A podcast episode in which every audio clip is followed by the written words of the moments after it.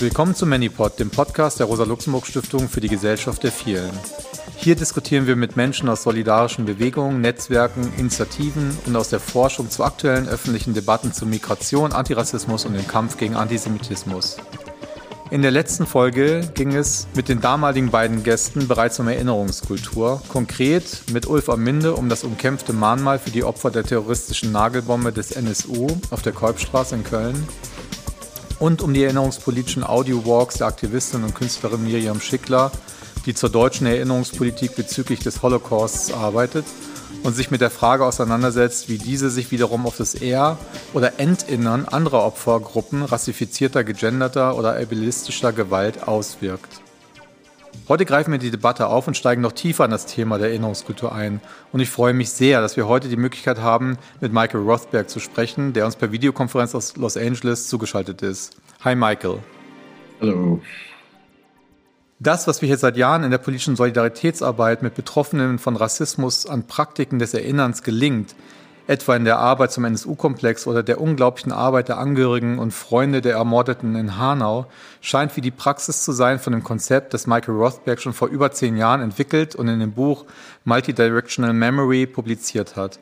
Nun wurde sein Buch unter dem Titel Multidirektionale Erinnerung Holocaust-Gedenken im Zeitalter der Dekolonisierung in deutschsprachiger Übersetzung veröffentlicht, übrigens mit Unterstützung der Rosa-Luxemburg-Stiftung. Das Gespräch dazu mit Michael werden wir gleich auf Englisch führen. Diese Folge des Manipods zu der Herausforderung multidirektionalen Erinnerns in der postmigrantischen Gesellschaft haben wir als Doppelfolge produziert. Im nächsten Manipod spinnen wir diesen Faden, im zweiten Teil nämlich weiter mit Hannah Piesman von der Redaktion Yalta Position zur jüdischen Gegenwart und Naomi Henkel-Gümbel, Überlebende des Anschlags von Halle an Yom Kippur 2019 und fragen nach dem Potenzial von verwobenen Erinnern aus unterschiedlichen Perspektiven für die Stärkung solidarischer Politiken. Mein Name ist Massimo Perinelli und ich freue mich, dass ich für das heutige Gespräch Sina Arnold als Co-Host gewinnen konnte. Hallo Sina. Hallo. Ich möchte dich kurz vorstellen. Du bist wissenschaftliche Mitarbeiterin am Zentrum für Antisemitismusforschung an der TU hier in Berlin sowie am Forschungsinstitut Gesellschaftlicher Zusammenhalt.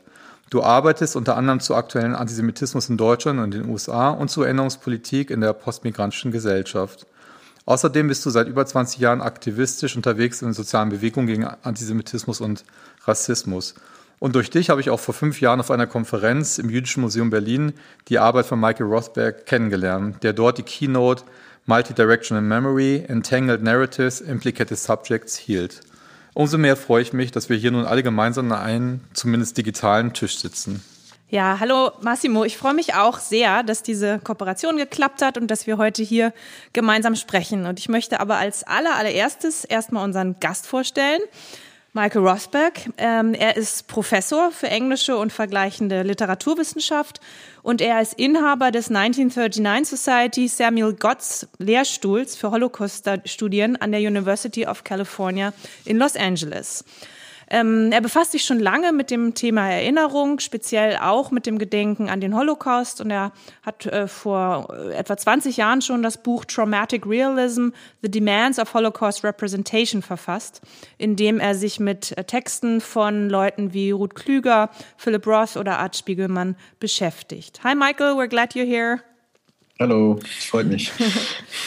Ähm, ja, ich selber bin vor einigen Jahren über das Buch von ähm, Michael Rothberg gestolpert, um das es heute gehen soll. Ähm, ein Buch, das 2009 unter dem Titel Multidirectional Memory, Remembering the Holocaust in the Age of Decolonization erschien. Und was ich damals aus der politischen Arbeit kannte und eigentlich bis heute kenne, ist vor allem eine Trennung. Also es gibt jene, die gegen Antisemitismus aktiv sind und es gibt jene, die gegen Rassismus mobilisieren. Man begegnet sich höchstens mal auf Anti-Nazi-Demos, aber oft sind es doch getrennte Diskurse, getrennte Praktiken, getrennte Bewegungen. Ähm, und die spielen in der Gegenwart, aber sie hängen eben auch mit der Vergangenheit zusammen, also mit Erinnerungen an rassistische und antisemitische Gewalt. Und ich habe mich damals gefragt, ob das Buch vielleicht einen Ausweg aus solchen Konkurrenzverhältnissen bieten könnte. Das Buch, um das es geht, ist jetzt also endlich ins Deutsche übersetzt worden. Es ist im Februar im Metropol Verlag erschienen mit dem Titel Multidirektionale Erinnerung, Holocaust-Gedenken im Zeitalter der Dekolonisierung. Jana König und Felix Axter haben das ermöglicht und sie haben der deutschen Ausgabe ein Interview mit dem Autor vorangestellt und haben das Buch auch mit einem Nachwort versehen. Und ähm, ja, die deutsche Übersetzung hat in den letzten Monaten schon für viel Wirbel gesorgt, äh, vor allem in den Feuilletons der großen Tages- und Wochenzeitungen, ähm, aber auch in einigen Online-Veranstaltungen. Und es, ja, einerseits wurde es begeistert aufgenommen und andererseits gab es einige kritische Stimmen. In der Kritik ging es unter anderem um die Frage, ob der Ansatz der multidirektionalen Erinnerung nicht Gefahr laufe, das Gedenken an die Shoah in Deutschland zurückzudrängen, unsichtbarer zu machen, schlimmstenfalls eben zu relativieren. Und ob der Ansatz damit zusammenhängt, eben die Singularität des Holocaust in Frage stellen würde, dadurch, dass vorschnell Gleiches gesehen würde, wo man Unterschiede betonen müsste. Also etwa, wenn der deutsche Kolonialismus und der Mord an den europäischen Juden und Jüdinnen als Genozide beschrieben werden, ohne die Spezifik des Letzteren hervorzuheben.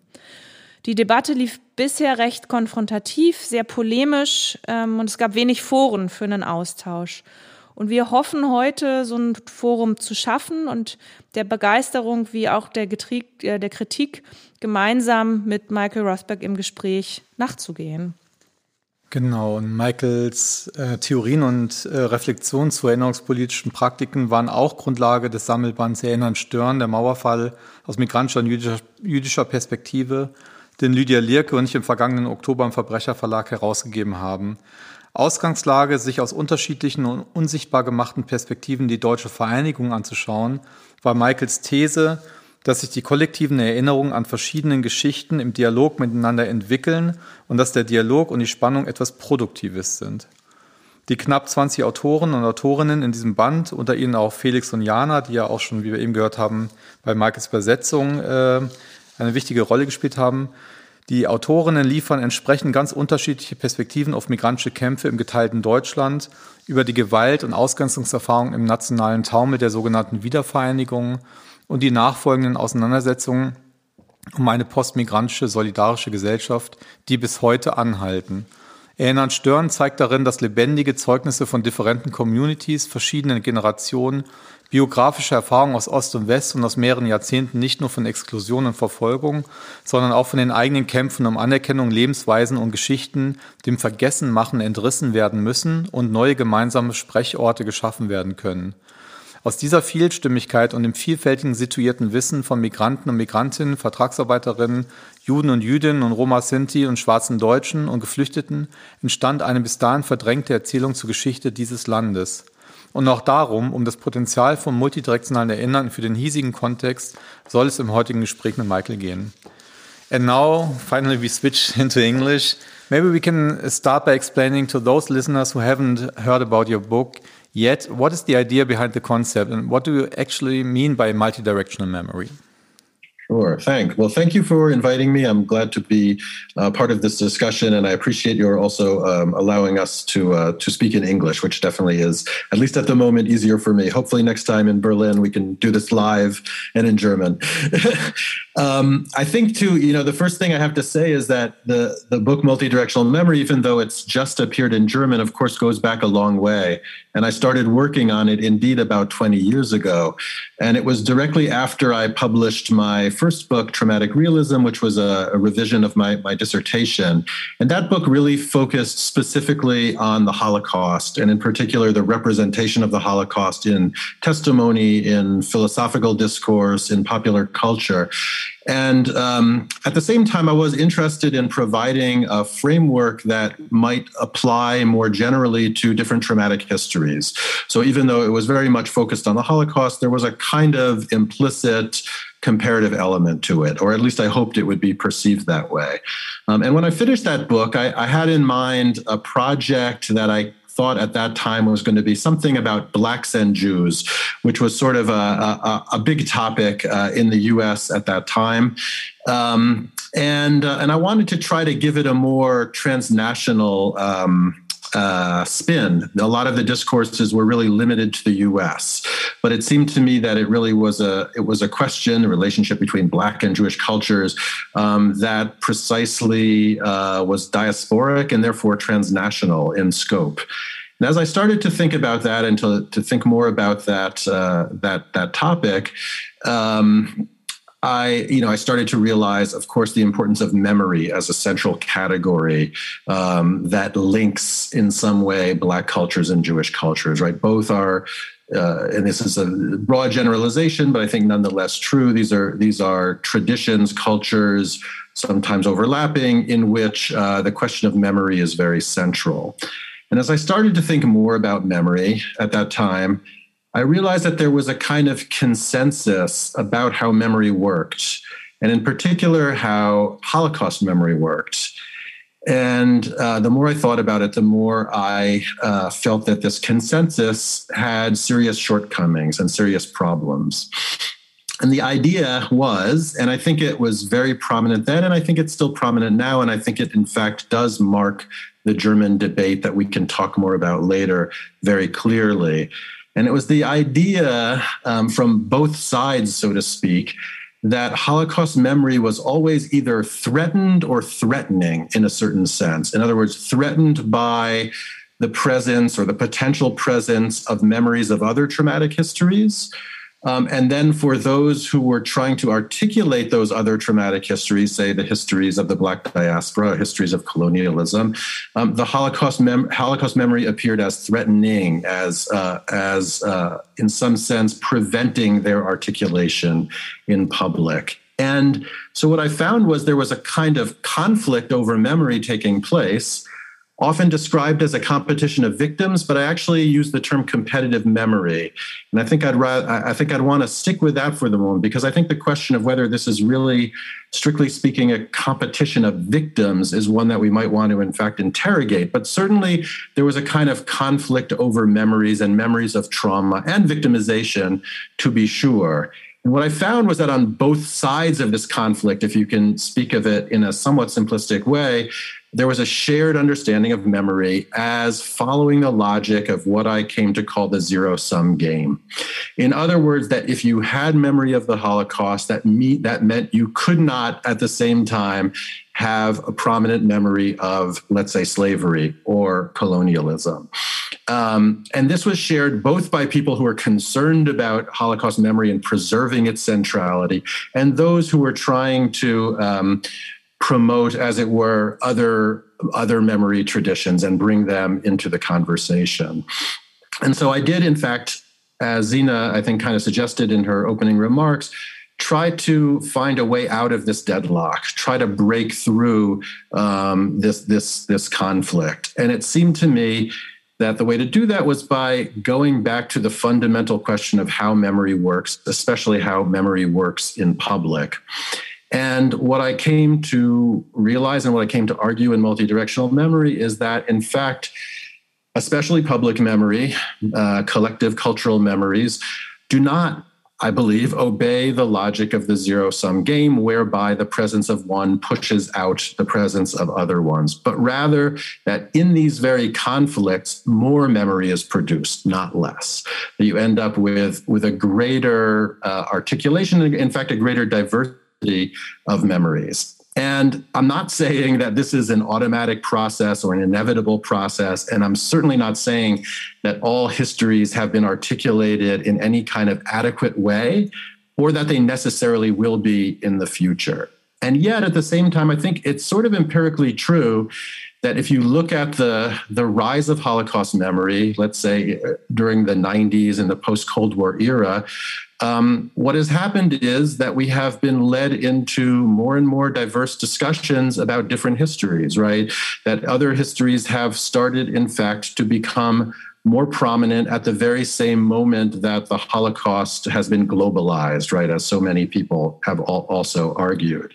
And so I came to think of the uh, of the enabling features of memory, of the way that uh, one memory can serve as a kind of um, inspiration for, provide the language for the articulation of other memories. Um, and, and I think that's, I mean, I think that's what we've seen with, with the rise to prominence of discussions of slavery in the US, or more recently, even the Armenian genocide, which was just recognized, right, by the US state for the first time. I think the discussions that are going on about uh, the history and memory of colonialism in Germany are not in spite of the presence of Holocaust memory in Germany, but in fact are stimulated by them. And I think, I guess I would say, do a kind of thought experiment and ask yourself if we weren't, if the Holocaust wasn't such a big presence in public cultures, let's say in the US and in Europe, do we really believe that we would instead be talking about other traumatic histories? And to me, the answer is simply no. I think that this, you know, in some ways, this started a kind of uh, process, a dynamic process in which more and more memories started to be articulated, started to um, uh, come into the public arena. Again, in an imperfect way, in an uneven way. Um, it still has to be, it has to be, the memory has to be carried by particular groups. It has to be struggled over. It's certainly a field of struggle. Um, but I think that's the, the dynamic tendency of this process. And so, in some ways, that's like, that's the most basic understanding that I'd want to communicate about multidirectional memory. It's the idea that memory does not function according to a logic of scarcity, but it's a productive logic. It's a logic that even in, in conflict um, and competition and confrontation produces more, produces more memory and not less. And that's a structure, for me, that's a structural feature of, of the way that memory works, but it's one that one also has to pursue historically. And so, what I've been talking about uh, the last couple of minutes here is the way that, especially in this most recent period, say from the fall of the Berlin Wall on, the end of the Cold War on, when you've seen a globalization of Holocaust memory, you've also seen increasing. Uh, increasing discussions of, of other memory traditions. But in the book, I also, of course, go way back to the early post war era before we even had a term, at least in English, for the Holocaust, and I think that was true in a lot of other languages as well, the Holocaust had not yet been articulated as a, uh, a unique and specific event. And what I try to show is that in those early years, especially say the first 15 or 20 years after the end of the war, what you see is a really dynamic interaction between Holocaust memory memories of slavery, memories of colonialism, and the ongoing fact of decolonization. And part of my argument is that those other histories also enabled the emergence of the Holocaust, right? So if today it's very easy to see how the Holocaust has enabled the articulation of other memories, or at least that's what I would argue, what I also argue in the book is that the reverse has been true as well right? That it was people who were responding to colonialism, people who were responding to slavery in the early post war period, Aimé Césaire, W.E.B. Du Bois, Hannah Arendt, who also were, through engagement with those histories, also starting to bring the Holocaust into visibility at a moment when it really wasn't visible. Yeah, yeah. Thanks for that um, wrap up, I think that's a really good introduction to what you're trying to do and what you're trying to kind of uncover from history, um, those hidden archives, as uh, those memory archives, as you call them. Um, so I, I think one sentence that particularly stuck with me and stuck out for me in your book is the sentence memories are not owned by groups nor are groups owned by memory and I think that sentence speaks to a common trend, or rather against the common trend of thinking in fixed collectives. Uh, collect, I mean, whether you know whether they they are national or whether they're racial. And ironically, I mean, this is a trend that comes, I mean, most certainly from the right and it's ethno pluralism, but it can also be seen in certain leftist forms of identity politics, even though, of course, the motivation is, is, is a different one. And I wonder though if you know if memories are not owned by groups, who who should remember? Um, or you know, in, in, other ways, isn't it isn't it necessary that we pick some kind of priorities? Um, be it that you know the pain that was passed on through families as victims, or uh, the responsibility that comes with being an ancestor from Nazi perpetrators, um, or should everyone kind of in a universal fashion should everyone commemorate remember and also commemorate everything? How do you how would you you know kind of flesh out that link between identity and memory in this general anti-identitarian position that you take in your book Yeah, thank you. I think that's a really important question, and it's obviously a tricky question, and and I understand the sensitivity of it as well. And it is, but that is that this link and how to think about the link between memory and identity is an important part of the book and an important part of the book's argument. So I talked about the kind of non-zero non-zero sum productive logic of memory. That's one strand of the argument. There's a historical strand which says let's go back and rethink the way that Holocaust memory emerged and has been transformed and to think about it in these dialogic terms. And then the third strand of my argument is in some ways questioning the direct link between memory and identity. So I think when I wrote that sentence, it's of course a sentence I wrote a long time ago, and it's sort of funny to be to be drawn back to it, though I do think it's an important one. I think what I was first of all getting at, I think the context of that notion that memories are not owned by groups was partly, again, the refutation of this idea that articulating my memory necessarily excludes the memory of others. And so I think lying behind that notion, again, the kind of zero sum logic, is a notion of memory as property, right? And so part of what I am doing indeed is trying to uh, trying to put some pressure on and to complicate that notion of memory as property. And I think you articulated it, in, in, in very productive terms. You talked about, on the one hand, the particularity of memories, on the other hand, the potential universality of memories. And I think what I'm trying to do in multidirectional memory is precise, or with multidirectional memory, is precisely to trace another possibility that has elements of the particular as well as elements of the universal, um, without kind of falling too, you know, without going all the way to those extremes of the of the hyper particular or the abstractly universal. Right? It's somewhere in between those two poles that I think the work of multidirectional memory um, can be uh, can be productive. And I think this this notion that memory is not a a personal or a group property, as difficult as that sometimes can be to hear, I mean, I think it's true even for our personal memories. If you think back to your, and this is something that comes out of uh, uh, memory studies, not, not, has nothing to do with the Holocaust necessarily, but thinking of someone like Maurice Halbwachs and others who working in the memory studies tradition, who draw attention to the social nature of memory, right? So that even our earliest memories, um, those things that we are, you know, are what we remember from our earliest childhood, we're never sure that those are exactly simply pure individual memories, right? They're, we know that, in fact, that they're always influenced by things that other people tell us, right? That our parents, the stories that our parents told us about that era, and we integrate both our own direct memories, if we could talk about that, and this kind of input that we get from the social context in which we have grown up. And I think when we turn to group memories, that's even more true.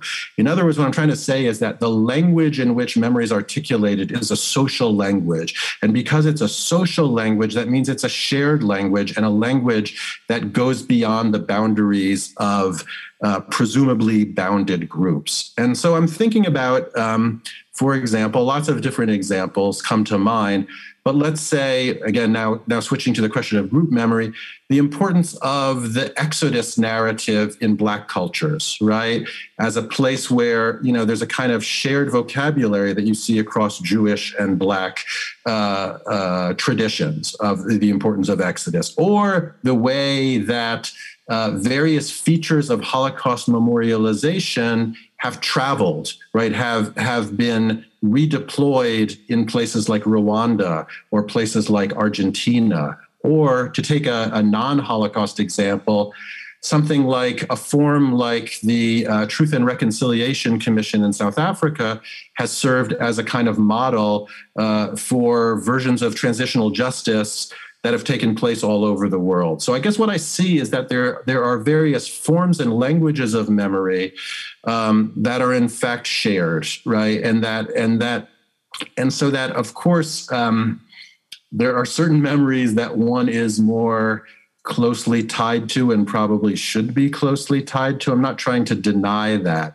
But I think once we start to articulate memories, especially once we start to remember in public, enter into the public sphere, we use languages that are in fact common and shared languages, um, languages that that can't be owned in a certain sense. Um, and I guess the other thing I'd say about that is, you know, when I say memories are not the properties of groups, I'm also not I'm not saying that's necess- these are necessarily good things or necessarily bad things. I'm simply saying this is the way that memory works. So is it good that, for example, you know, the the formats of Holocaust memory are exported and used in other contexts like Rwanda? No, I'm not sure that's a good thing, but it seems to me partly an inevitable thing, right? That this is that this is the way that memory is going to work. Um, the second part of the sentence that you mentioned, right? Um, uh, groups are not owned by memories. That's a slightly different point, I suppose. And that's the one that I'm trying to reconstruct. What, what did I have in mind exactly when I wrote that? I think what I was trying to say was that of course, and this is in some ways a really obvious point. There are factors other than memory that constitute gr- uh, group identities, right? That that we can, we shouldn't simply uh, say that everything that we know about a group can be found in its in its in its memories. Um, there are so, socioeconomic factors. There are geopolitical positions that we all occupy that play important roles, as well as questions of of remembrance. Um, and I think this partly comes out of what was a pretty um, broad critique in the 90s of Holocaust memory in the US context, um, where there was the idea that, that I was somewhat sympathetic with, and this wasn't the direct um, inspiration for multi-directional memory, but it was something I was thinking about already when I was working on my dissertation on traumatic realism, the notion that Jewish identity in the US at least had kind of been reduced to Holocaust memory, right? And and and other elements of Jewish culture like religion, uh, you know, other other histories, other stories were kind of being pushed aside and how the Holocaust had become maybe sometimes along with Israel had become the centers of Jewish identity. And it was a very reductive notion of what a collective group identity could or should be. Um, and so I think that's partly what I had in mind as well. a little bit pushing back against the overinflation of particular memories of trauma as defining different group identities, starting with the Jewish one, but I think one could probably talk about that in other contexts as well. So I'm not, I'm definitely not, I wouldn't say I'm anti identity politics because I think that discourse has so much been taken over by the right, uh, at least in my in in my uh, my current sense of where things stand. Even though the right has its own uh, very obvious forms of identity politics, but I'm certainly suspicious of claims to essential identity, and I do believe that identities are dynamic and changing, and it's particularly in situations of political struggle um, I think you know it, we want we want identities to be mobile. We want them to be dynamic. We want them to change uh, by virtue of the kinds of um, alliances and solidarities that are constructed in any political process. So I think identity is important, but it's the essentialized. Um, rigidified form of identity that I think this, my theory, and in general, the way I think about things is set against. Yeah, I want to stay uh, on this argument and give an example from the German context. Um, in the anti-racist work of the last eight years within, in Germany within um, the People's Tribunal uh, regarding the NSU complex, we talked a lot about um, the term situated knowledge. Um, can this concept maybe help for the question of the two axes you're talking about on uh, multi-directional memory? Since the situated knowledge always refers to a history of oppression and experienced uh, racism in this case, but also to the experience of collective and powerful struggle against it. And in the solidarity work, this situated knowledge serves as a situated universalism for justice and democratization, but in the same time, it can also serve for a situated identity in competition to each other. So the collective knowledge that emerge out of memories can have opposite uh, political implications. And I want to ask you, because in the preface of your book, uh, in the interview with Felix and Jana, you talk about the um, uh, uh the importance of the political affect um, of memory or memory politics. And can you elaborate a little bit on on this term of uh, the political affect? Sure. Yeah, there's a lot there in that question. Um, I mean, I like I like this notion of situated knowledge, and I, and I do find it useful, um, and I because I think it's a way of marking specificity again without essentializing it right? So we're talking about social positions and social positioning um, and the way that we are all created by various histories and, and the various structures that we live within. So of course we're positioned differently and i think that does give us different access to knowledge and different access to history. Um, but again it's not uh, it's not essential and unchanging and it's not I, and i suppose part of the implication of what you're saying is it doesn't always lead in the right direction, right? It can it can it can produce conflicts as well. Um, I think your question about uh, you know what I call these different axes um, of multidirectional memory is um, was an attempt that I made after I finished writing the book to um, to add more nuance to the model, I suppose, of multidirectional memory um, you know, I mean, a, book is also a form of situated knowledge, I suppose. And I was responding to very a very specific context. It's not our context today. It's not your context necessarily in Germany. I think that things theories can travel. They should travel. I would certainly want them to travel, but but they they emerge from particular places, and so one has to take that into account. In any case, so what I was doing in the book was I was really I really felt it was important to offer a strong counter narrative to this idea of competitive memory or even the competition of victims that was very prominent back then. So I absolutely and very deliberately put an emphasis in the book on the construction of what we might call, again, positive forms of of multi-directional memory, right? Forms of multi-directional memory that, for the most part, um, led in the direction of new forms of solidarity across group identities. Now, it's not that simple in the book already. There are various examples where I feel like, uh, you know, the the the, the intellectuals or artists I'm talking about don't necessarily fulfill the ideal version of multi-directional memory that I might have. I, I think I'm pretty upfront about that. Um, you know, Hannah Arendt, uh, for example, though she's one of the very first to make some of these connections between imperialism and what she called at that time totalitarianism, though I think she really is talking about National Socialism for the most part. Um, you know, I think she makes some really important historical conceptual links, but at the same time, you see traces of colonial ideas of race that are that are also very fundamental to her thinking and that are very troubling. Or on the other hand, someone like Aimé Césaire coming out of an anti-colonial context, um, again making very provocative and I think interesting connections between the history of colonialism and Nazi genocide, but doing it in such a way that he sort of collapses the differences between different forms of violence. And I also find that somewhat troubling, right? And I guess my perspective on both of them, just to use them as examples, is we don't throw out their insights just because we've located some points of blindness, right? We all have uh, we all have blindness as well as insight. Um, so you know, I think we can still learn from them and take things from them. Um, even as we're critical right? And i think that's just that's how we work as intellectuals or how we should work as intellectuals. I think sometimes that get drops out of some of these debates. But nevertheless it's true that overall in the book i was looking for examples that really that one could hold up as as positive positive examples of cross identitary and multi-directionality. And people were asking me as i was presenting parts of the book you know right before it was being published already um, you know but but how do you differentiate between different versions of multi-directional memory? Is multi-directional memory always a good thing? So after i finished the book you know one of the very first things i wrote was an attempt to think through that question uh, very precisely.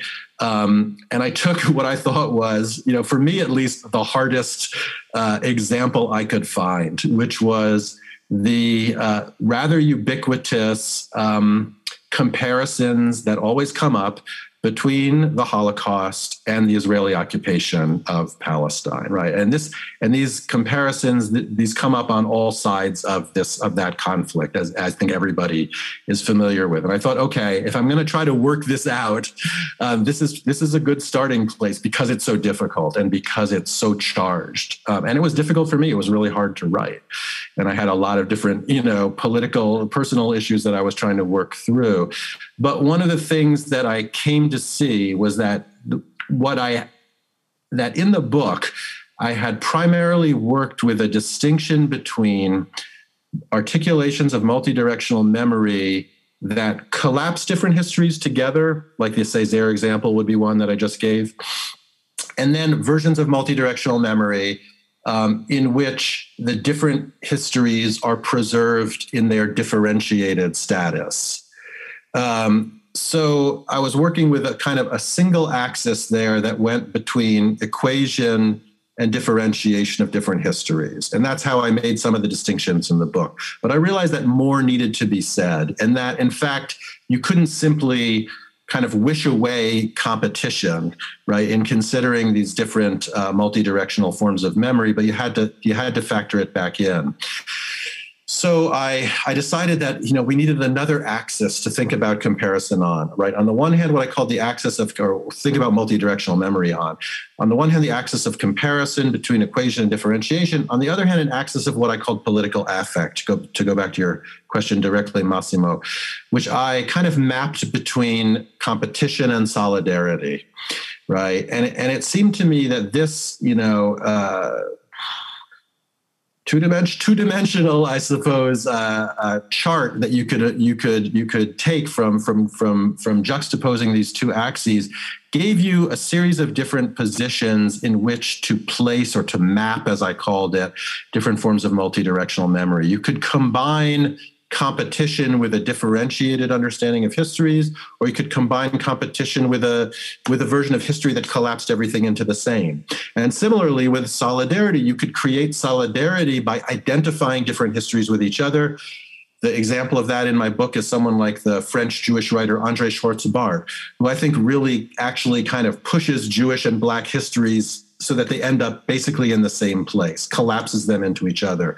But you could also have forms of solidarity that were based on a kind of differentiated perspective, um, one in which you um, you you were trying to express solidarity between different victim groups. But you didn't feel at the same time that it was necessary, or in any case, you did not uh, collapse their different historical experiences into each other the, the kind of for me the best example of that in the book is maybe W.E.B. Du Bois, right, and and his visit to the Warsaw Ghetto, the ruins of the Warsaw Ghetto after the war, and the way that it transformed his thinking about race and about his own history. Um, in a way that did not say, okay, what blacks and Jews have experienced in modernity is the same, but that doesn't mean that there aren't grounds for for commonality and solidarity. Mm-hmm. Yeah, thanks for elaborating upon that. I think uh, that's, I mean, that's also something that in the in your the book that came out after 2019, the implicated subject, you speak a little bit about that and you introduce that axis, which I find really helpful. And I think that's something that really um, maybe it's a common misunderstanding that I currently observe in some circles as well. I mean, I think one of the circles where your concept is really seen as as something that's very helpful is kind of educational settings, um, memorial sites. Um, so I see a lot of colleagues from that realm who are really enthusiastic about it, um, and rightfully so. Um, but where also I sometimes have the impression that multidirectional memory is seen as kind of the way out, as something that's exclusively positive positive. And um, I think you pointed to the right way that you know that, that there are um, that there are uh, situations where that is not, not, not necessarily the fact. I mean, more more recently, I'm also thinking of the current uh, demonstrations by the so-called Corona skeptics who run around with the Star of David pinned to their chest, thinking that you know their situation is the same of the Jews uh, in the in the 1930s. Or I'm thinking of um, the the AfD and Götz Kubitschek and other thinkers of the right who want to commemorate the bombing of Dresden the same way that they want to you know commemorate uh, Auschwitz. They don't say the Holocaust never happened, they said yes, but we also need to, you know, we need to, we need this to enable our own uh, and our, our own uh, victimhood. So, and, and against against that, I think it's um, it's good to point out to the, these additional factors that that you um, that you made out. And I think another factor that I would kind of like to introduce is is basically uh, that of of like actual historical differentiation. I mean, I know that you are you know you are on the level of discourse and of of memory, but I also think that um, and I mean I'm not, I'm not a historian, but I know there's a, lo a long tradition of historiography of comparison that actually has criteria for what what can you know what are the grounds for distinguishing and for comparison. And i think that's helpful to introduce these kind of fact-based discussion even though even if we are talking about the level um, of of memory. Um, yeah if I could just jump sure, in, yeah, I mean, I agree. I agree entirely. I mean, I agree entirely. I do think that's really important. So I think that you know, in addition to those two axes that I was just describing, this axis of comparison, the axis of political affect, we absolutely have to consider empirical historical questions as well. And it seems to me that you know, and, and again, there's always going to be a question of judgment and interpretation, I suppose. But it does seem to me that there are certain forms of comparison that just on an empirical basis one wants to reject right? And so to come it seems to me that there's a difference. And again this is going to be controversial among some and i realize that. And you know that's these are all these are all questions that that require discussion and interpretation.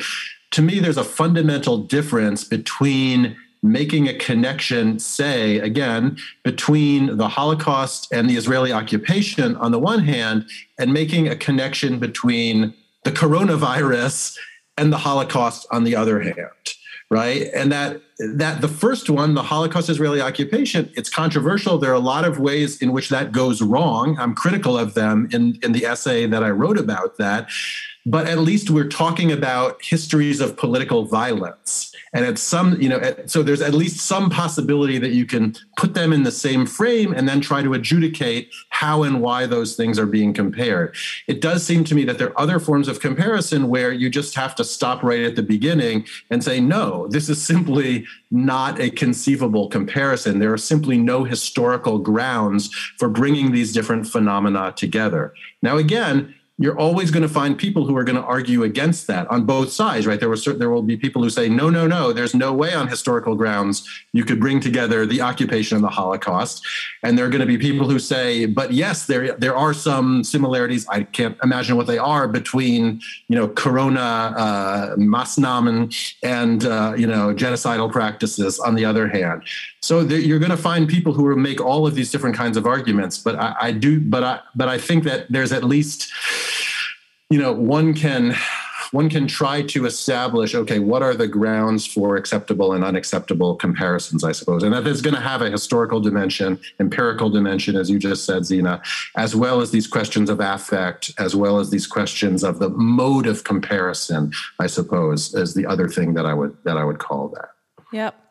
Yeah i think that's probably one of the challenges in the in the years to come when also working with your concept. And and I also wondered um, kind of I mean, you said before, you know, a book is also something situated. It came out of a, a, specific time and place, and you elaborated upon what time and place that was for you. And of course, that place is also the United States. You live in right there, and uh, that, of course, has a particular history regarding the commemoration of the Holocaust and, for example, the commemoration of slavery. Um, and in the U.S., um, I mean, well, it took you know, it took a long time also there for Holocaust memory to be embedded in a wider culture, but it was yet somehow faster um, and you know easier in a way to remember the Holocaust than than slavery. I mean, I'm thinking of you know, for example, the establishment of the United States Holocaust Memorial, Memorial Museum in 1993 on the Washington Mall, and it it was until 2016 that the Museum of African American History um, and Culture, which also speaks about slavery, was established there. So you know, you, you, the examples from your book, what I'm trying to say is uh, from the US, they're from France, um, they, they're not necessarily from Germany. And I'm curious, you know, what, what, in your opinion, what does it mean to read multidirectionally in multi-directionally memory in Germany. I mean, what I mean is in a post-national socialist country where it was, you know, a hard struggle by Jewish survivors, by Jewish communities, and by non-Jewish leftist supporters to establish a kind of memorial culture.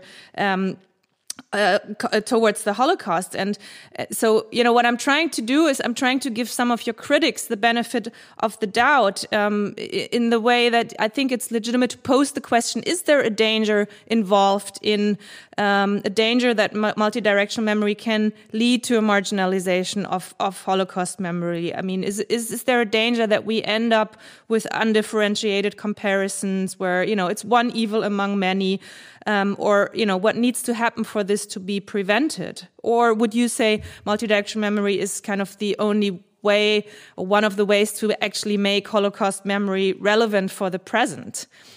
And you know I'm, and i'm also asking that in a situation where uh, it might seem that holocaust mem memory is firmly established in germany but we also see these these this rollback. We see this backlash from the right, uh, from from the other, from the AfD and others. Um, so you know, it, we we notice that now no memory culture seems to ever be established, uh, firmly firmly established, but it needs to be. It is a constant struggle. So yeah, what a, what do you, what's your what do you think?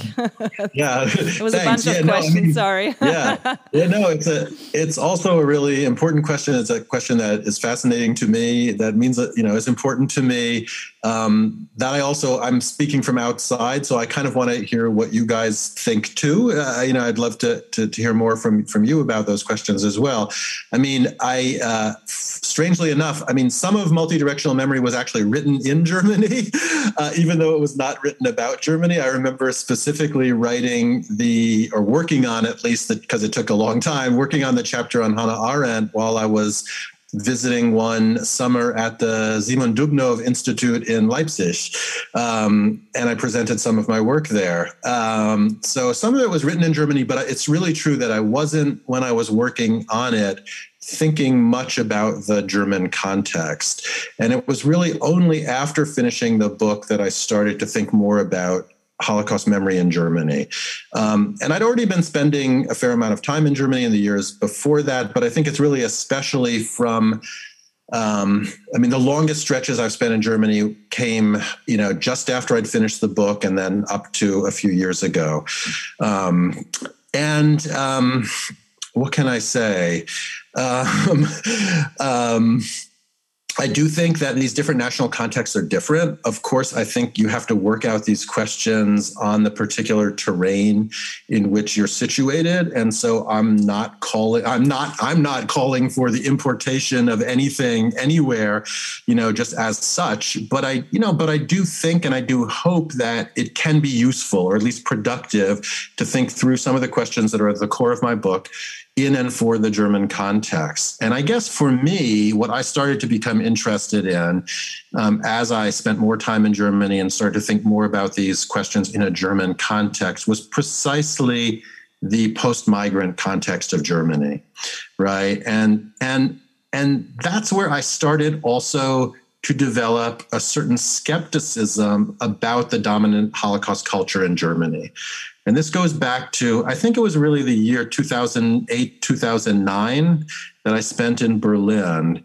And just started to get a sense that, and until then, I think I'd been, I mean, and of course, in many ways still am very impressed by the accomplishments of German Holocaust memory culture. I mean, you know, any any uh, criticism that I make should be understood against the backdrop of the fact that I think the situation in the U.S. is, you know, far worse in lots of ways, and and and that's true almost everywhere else in the world too. So I think everybody recognizes that there have been things that have been accomplished in Germany, but I started to become skeptical about those um, again around 2008, 2009, and that skepticism continues up to this day because it seemed to me that Holocaust memory was being used in a kind of disciplinary fashion in regards to migrants, post migrants, and minorities in Germany, um, where there was a kind of impossible demand being put on people marked as migrant or racialized migrants in any case. On the one hand, in order to be German, you must remember the Holocaust.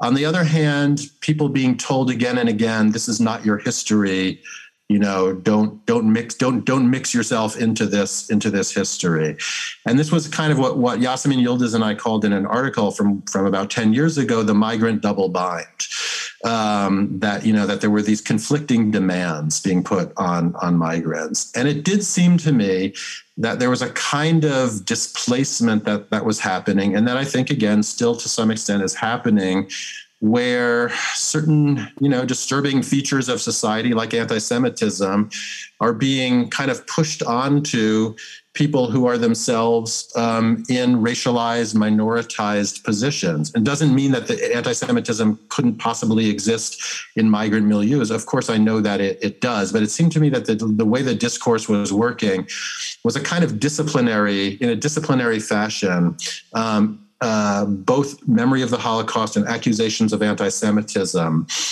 were being used in, in those particular ways. So that's one thing that I'd want to say. It also seems to me that when you, you know, the other side of what we called the migrant double bind was what we called the German paradox. And that was the note. And I think, again, this is very prominent. I think this is very important to think about. And this was the notion, and we're not the only ones to, Yasmin Yildiz and I, they're not the only ones who have remarked on this but there's an extent to which Holocaust memory in Germany came to be a way of reproducing and reconfirming a certain ethnic German subject, right? That the, who is a German? The German is the one who traces back their history to the Second World War and the crimes of the Nazis. And by taking responsibility for that, then ironically, you're also reconfirming a kind of ethnic German identity. And that's what leads ultimately to this kind of disciplining and, and marginalization of racialized uh, minorities in, in, in, the society. Um, and yet, as you guys, of course, know well and, and work on, do work on in your own work, um, Germany is a very diverse country, right? And and and has been always and is only becoming increasingly more so. And so if you start from a post-migrant perspective, I think what you see is you need a you need a more heterogeneous historical narrative. Um, for people to be able to identify with, I suppose, for people to want to join in. Um, and and I and I think that's where it it does get complicated. I know because I understand the anxiety about um, relativization, minimization of the Holocaust. I certainly understand the threats that are coming from the right, um, the kind of minimization that you see from the AfD, AfD and others. Um, so I think those are very real. Um, but I think the problem is still okay, but what kind of memory culture can we have in a post migrant society, in a Gesellschaft der Vielen, right, as you call it? Um, and here I hope that a kind of multi-directional perspective can be productive. And I and I hope that it can be productive because I think it offers at least the possibility. And again, as we've talked about, it doesn't always work out this way in practice. It offers the possibility for what I call a differentiated solidarity, right? It offers a possibility for holding on to the specificity of different histories, including, of course, especially the history of the Holocaust, um, but also for admitting that there are multiple histories that are at stake for Germans of all sorts, right? With and without migration background, with and without Nazi background, however you want to call it, right? There's really a multiplicity of relevant and important histories. And um, bringing in ones alongside the Holocaust does not have to mean that we are, you know, minimizing, relativizing, um, or otherwise uh, downgrading the importance of the Holocaust, that one should be able to recognize German responsibility for that genocide. And in fact, those genocides, the other aspects of Nazi policy that also, or Nazi actions that also uh, seem to get less attention the genocide on the Roma and Sinti, the killing of people considered disabled, right? Not to mention the millions of uh, Poles and Russians who were killed in the war, civilians and others, right? There's a whole plethora of victim groups um, who one who would want who one would want to remember and establish responsibility for. Um, and then other histories as well, the history of colonialism, et cetera, et cetera. And then, of course, migrants who themselves come with or are in some ways connected to histories that seem to go beyond the German, but yet are now part of German society, right? The Armenian genocide, I mean, there are certainly connections already uh, with Germany itself, um, but you also have a lot of people with very differentiated connections to the Armenian genocide over the course of generations. And that's part that has to be part of the discussion right you can't you can't eliminate that and i don't think it has to be a hierarchy and i don't think it has to be a competition um, even if we we do need to be sensitive to um, preserving specificity and even singularity, right, for, for different histories. That's at least the beginning of a of an answer. Yeah, no, that makes sense. I mean, and, and I think one could also ask, you know, um, in in order to make to keep Holocaust memory alive, uh, don't we have to make it relevant to those who bring different histories with them. And you know one could say well the holocaust is it's a it's a universal event. It's relevant for everyone. But also the, the way it was often taught and commemorized here it was it, it was and is a very german history. And i know you know from teachers and i know from educators in kind of memories memorial sites and so on that well if they have young people there there then um, more than half of these have have a so-called migration uh, background uh, this very German word. Um, and, and so we, you know, they uh, already 10, well, let's say 15 years ago, um, those educational workers in, in, uh, in, in um, concentration camp memorial sites and so on realized that we need different methodologies than we did, uh, than, than, than we had 20, 30 years ago if we want to um, teach about this, uh, this event and teach it to those who are here in these very post-migrant um, uh, settings so yeah, I think that. Uh, yeah, yeah, and I think that's. I mean, I think that's true everywhere. I mean, and so just to to stick with the Holocaust specifically, or the Second World War and the Nazi period specifically for a moment.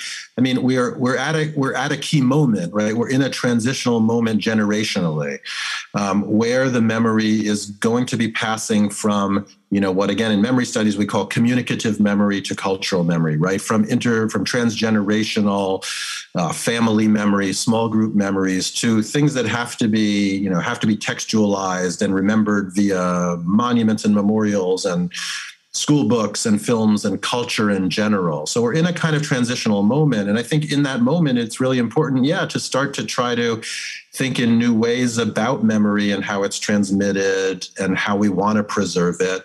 And in some ways, I think in that moment, the migrant figure becomes a kind of model for what memory could or should be.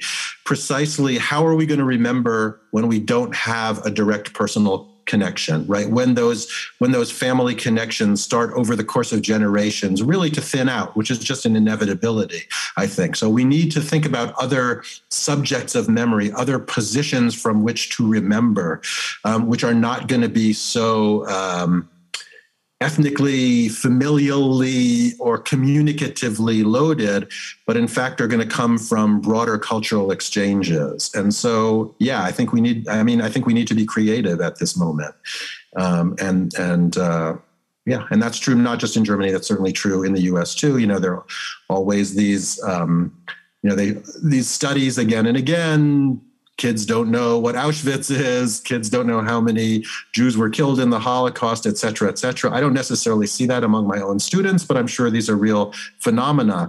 But if we want them to know those things, we need to think about the modes of transmission. And, and I guess I feel that a an overly dogmatic or rigidified memory culture is not going to succeed in creating those new forms of identification and connection across generations, especially in heterogeneous multicultural uh, contexts. We need to be, we need to open things up. We need to be open to possibilities for connections across histories. And I think a little, so I think a little more, I think a little more openness to the to the potential of comparison and connection in the German context is worth the risk you know and i and i see the risk but i think we need to a little more openness um, so that so that people care enough you know that these matters are that are still central to them and that they can be transmitted further. Yeah totally. And um, coming to an end I, I wonder also if solidarity can only emerge out of a shared notion of uh, difference. And that would be the opposite of what we talked earlier about the Corona demonstration. Comes to mind this young woman on the demonstration, Jana from Kassel. Uh, she said, "I feel like Sophie Scholl." So she said she she claims this sameness, yeah. Yeah. and um, and uh, and I want to give a different example, um, and maybe a last example for our discussion. Um, an example I want to discuss with you, and I always um, I mention very often um, in uh, also in the ManyPod uh, episodes because it's so crucial to me. In 2017, during the so-called Mölln speech in exile, the Möllner Rede im Exil, um, I don't know if you're familiar with that, um, which is performed by the Arslan family, former um, immigrant uh, family from from Turkey, who faced an arsenal attack against their house uh, of their house in Mölln in 1992, uh, during which two young girls and their grandmother were killed. And Ibrahim Arslan, who survived the fire as a nine-year-old uh, boy, and Esther Bejerano, who survived Auschwitz as a young girl, uh, went on stage and placed their stories next to each other. Two children whose family were killed by Nazis, but by no means calling the wave of racism in the early 90s or the um, uh, industrial organized genocide uh, against Jews in Nazi Germany the same. And um, and this strikes me every time I, I, look at it again. And just one week ago, this year's Mölln speech in exile, performed by Newroz Duman, a former refugee and a main figure in the Solidarity Network in Hanau, with friends and families of the victims of the Nazi terrorist attack from last year. And Naomi Henkel Gümbel, survivor of the anti Semitic terrorist attack against the synagogue in Halle in October 19, 2019 again told their stories to each other next to each other to the public. And within politics, politics of solidarity organized by the victims of racism and anti Semitism, multidirectionality, it seems to me, is not a zero game, as you say, but uh, expands the space for empathy and politics uh, of remembrance. And, and, I want to ask you what, what is your. Um, what do you, what do you think about that? I mean, this is like how in recent solidarity um, work victims uh, deal with with the question of difference and um, talking together in a common space in a common way. Right. Yeah. No, I'm very I'm very uh, moved by those examples, and um, you know, a lot of what I've worked on since finishing multidirectional memory, as well as I suppose in multidirectional memory, has to do with questions of solidarity, you know.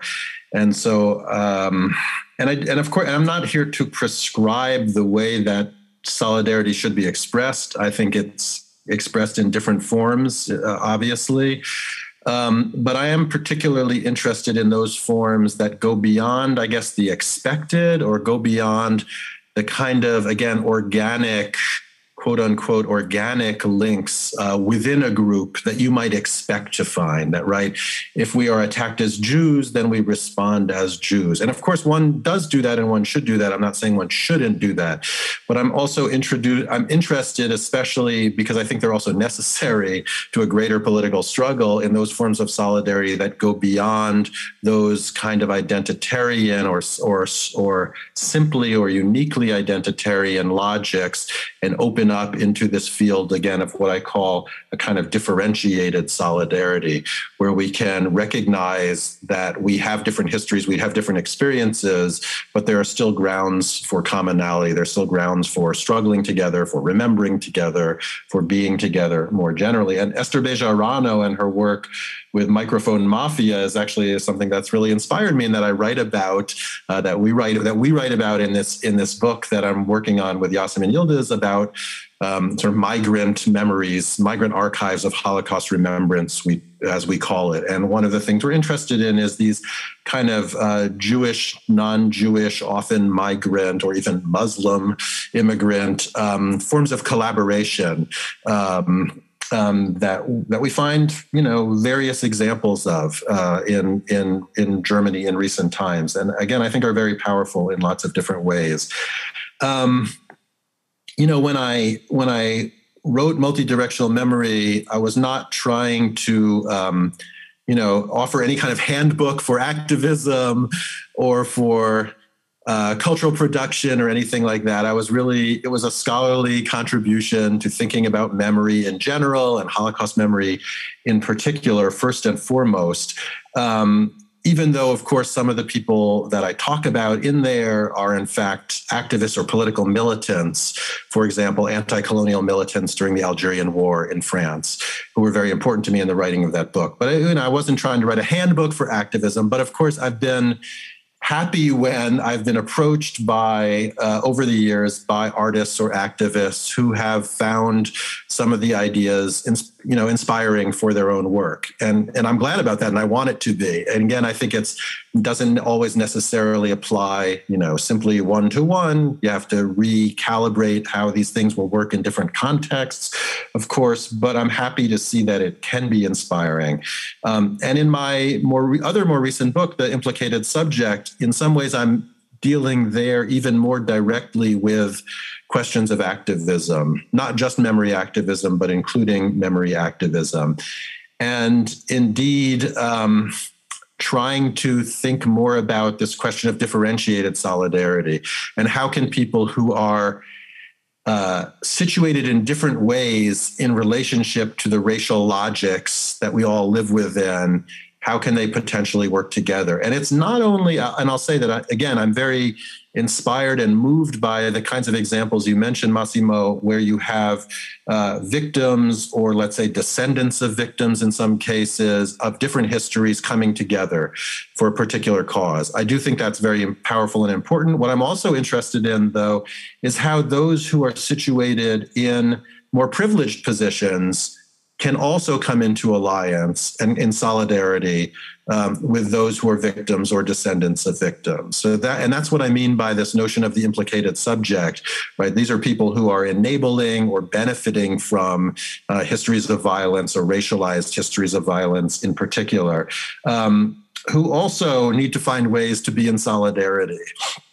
And, and I think it's there, it's especially important that solidarity does not pass through simple forms of identification right? So i've been thinking like everybody else has i think in the last year especially but but longer than that of course also about black lives matter right? And what is it what does it mean for a for a white person like myself uh, to be in solidarity with a movement like that? And i think it's obviously important that we are but again i don't think that that can pass simply through lines of identification and commonality like yes i'm jewish you know there's a, a long history of suffering uh, that Jews have experienced over the many over many years, but I'm I'm white and I'm an American citizen. I'm really in a position of great privilege, and so I can't simply link my history to that of African Americans in this country based on a shared history of suffering because I do not have the same shared history of suffering. Um, I have to recognize my own position as someone who has, in fact, benefited from the very racial structures against which groups like Black Lives Matter are, are struggling. And I think that, you know, I think we all, though, have complicated identities. We're situated in different ways in relationship to different histories. And that's what I try to discuss and theorize in, in the implicated subject. And I think we need to take into account that differentiation and, and unevenness as we think about solidarity across groups um, because it's that unevenness which is going to you know is going to make things more difficult in certain at certain moments. I mean, it's this is this is complicated. It's not an easy thing, um, but we, but I think some kind of self-reflexive recognition of the way we're positioned, at least, and that we don't occupy the same position as others, um, is an important step, at least, in in forging solidarity. The other thing I would say, and this is something I've been thinking a lot about in the last several years, especially, and it and it and it's linked to some of the questions you've been asking, Sina. You also about let's say the kind of more troubling forms of multi-directional memory, as well as the kind of rise and mobilization of the right. Is in some ways, I think we need to take the far right at its word, right? And what I'm thinking about here is, you know, I'm thinking about Halle and when you attack a synagogue and then you go shoot up Döner Imbiss, right, and kill racialized minorities, or when you march to preserve a Confederate monument in Charlottesville and you also fly Nazi flags and chant "Jews will not replace us," right? You are um, the right is bringing together in a multi-directional way these different histories of racism and anti-Semitism, of genocide and racial violence. my response to that is we have to take that seriously. We can't just say, but wait a minute, they're relativizing the Holocaust. That's not the, you know, to me, that's not the right response. The, for me, the right response is, yeah, these people are racist and anti Semitic. That doesn't mean racism and anti Semitism are the same. But if we want to confront the far right, we have to confront both of those features. And we have to do that in some way together, right? Both in terms of coalitions, but also theoretically, right? We have to try to understand what it is that's made it possible for the Confederate flag and the Nazi flag to fly next to each other, or for someone to go from a, from a synagogue to an Imbiss like that. Um, it doesn't mean we don't want to differentiate, but we but we need to think relationally, and we need to think comparatively, and we need to act. I think relationally and comparatively and in solidarity across different kinds of groups. So these histories I guess for me, the lesson of the last several years is these histories really are very entangled. And they're entangled today in the present as they were in the past.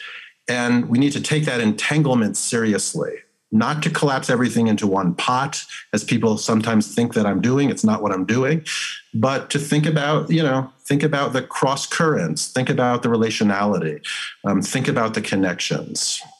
Yeah.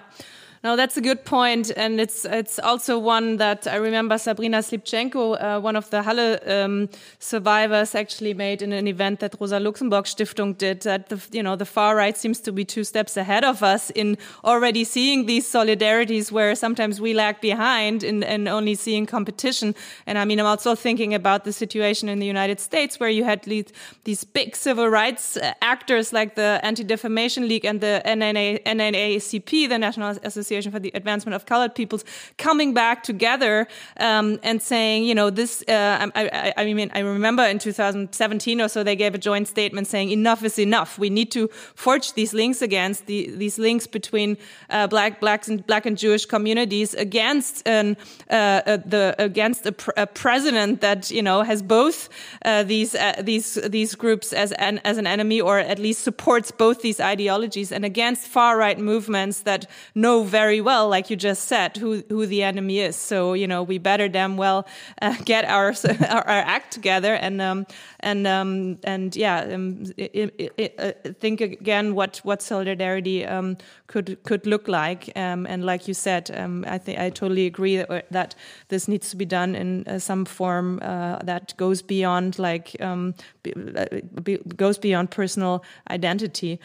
so yeah, that's um, that's uh, the challenge challenge that lies ahead. Um, thanks for giving us some uh, inspiration to uh, think this through, and um, I think we raised some of the questions that we all need to kind of continue um, asking, and some of the criticism and the problematic aspects that we need to kind of discuss with each other. Um, and yeah, I hope we continue our discussion face to face in Berlin maybe this year. That would be great. Thank mm -hmm. you very much from my side, also for the fascinating discussion and your insights and arguments. I think they're really needed and very helpful for the discussion in Germany. Thank you both. Um, this has been, I think, I think very productive, and it's great to speak with you. And uh, and I look forward also to continuing the conversation. All right. Thanks, Michael. bye. Take care. Bye. Have a good day. bye bye. Good to talk to you guys. Bye.